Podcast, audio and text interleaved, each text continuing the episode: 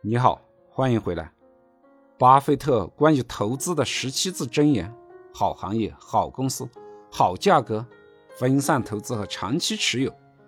最后一点，长期持有，说起来很简单，但在我们的实际操作中却很难做到。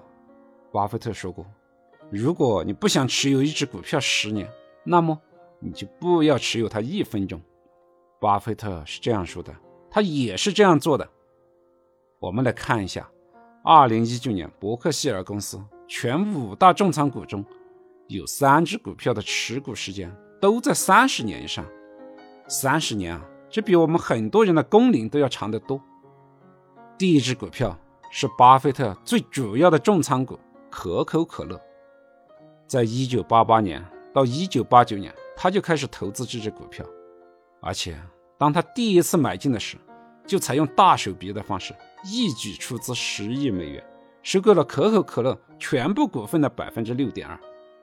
到二零一九年的第四季度结束时，巴菲特依然持有可口可乐百分之九点三的股权，价值约二百二十亿美元，持有时间达到了三十多年。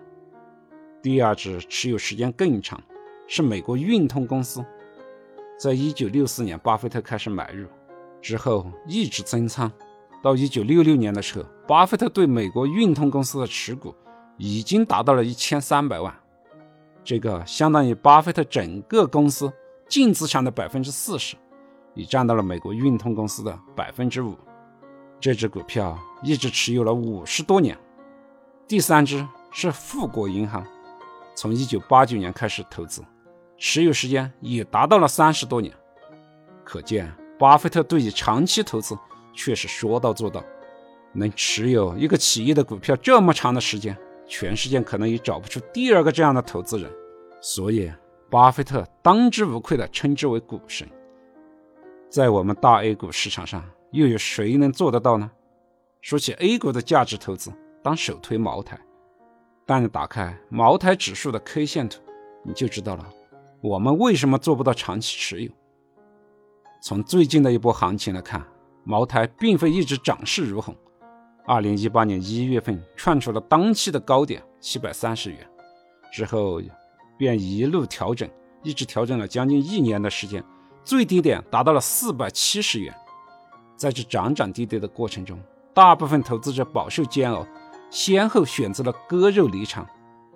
而在二零一九年的一季度，迎来了一波上涨行情，一部分人会在反弹回本时卖出。求个清净，随后十几个月又困在箱体震荡，不停的波动。部分投资者受不了这种磨磨唧唧的行情，小赚就离场了。疫情之后，股市经历了短暂的猛烈下跌，又把一些人震荡出局。所以，最后能够做到长期持有茅台的人很少。我们再随便挑一些耳熟能详的股票来看看，比如伊利股份。美的集团、海天味业、云南白药，打开这些股票的 K 线图，往前追溯十年，涨幅十倍的并不少见。每当这些案例被抛出来，投资者往往会看得心潮澎湃，激动于长期持股的神奇和收益的翻倍的容易。但实际上，真正能做到长期持股的非常少见，炒股致富的更是少之又少。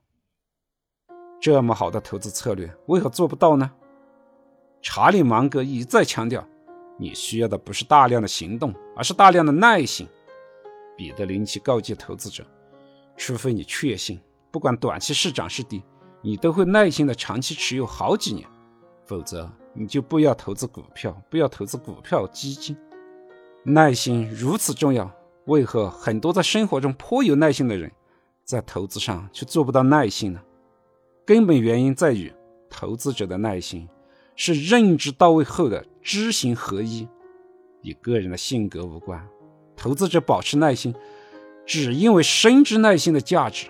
反过来讲，如果不先在认知上取得突破，无论在生活中多么有耐心，一旦进入股市，就会被群体的心理同化，追涨杀跌，频繁交易，自然见不到耐心的影子。更深层次的原因在于，第一。损失的厌恶心理在作怪，账户损失时，投资者心里会有极大的压力，这样的压力在很多时候就会造成他的频繁交易。投资者只有通过频繁交易，才能感觉到压力得到释放。此外，很多投资者做不到长期持有，是因为太过聪明了。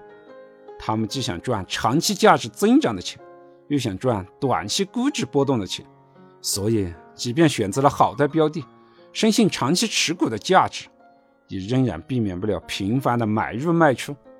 这样的频繁买卖会给投资者养成短期获利的心理依赖。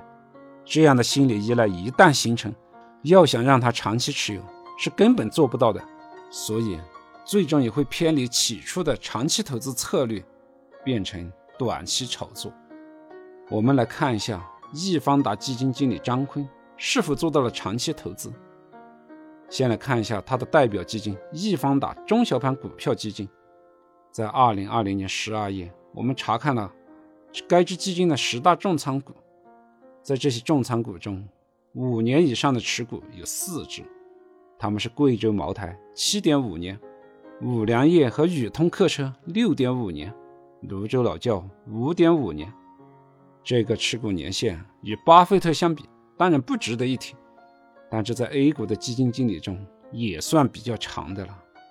张坤管理的另外一支基金易方达蓝筹精选混合基金。是目前 A 股市场上主动管理型基金里面规模最大的一只，达到了七百亿的盘子。从二零一八年九月成立以来，完成建仓后的十大重仓股里，五粮液、贵州茅台、泸州老窖、腾讯控股、香港交易所这五只股票一直都是基金上限的顶格持有。张坤所管理的基金跨越了二零一五年的牛市。后期几年的熊市，近三年的蓝筹股牛市行情，以及近期的大幅下调，全十大重仓股依然能够大部分保持不变，这也算秉承了巴菲特的长期持有策略了吧？橡树资本管理公司创始人霍华德·马克思在对于投资价格与价值的论述中也强调，如果你选定了价值投资法，并且已经计算出内在的价值，接下来。还有一件重要的事，就是长期持有，即使价格已经低到似乎在暗示你做错了的时候，要做到长期持有，我们需要先做到认可投资标的的内在价值，只有这样，他才给你坚持下去的勇气。所以，这又回到了我前几期的节目上，要选择好行业、好公司。顺便就打个广告。欢迎回听我前几期的相关节目。关于价值投资的理论很简单，但操作起来很难。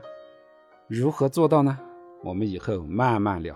欢迎点击订阅按钮，及时获得节目的更新。感谢您的聆听，顺思财宝，下期再见。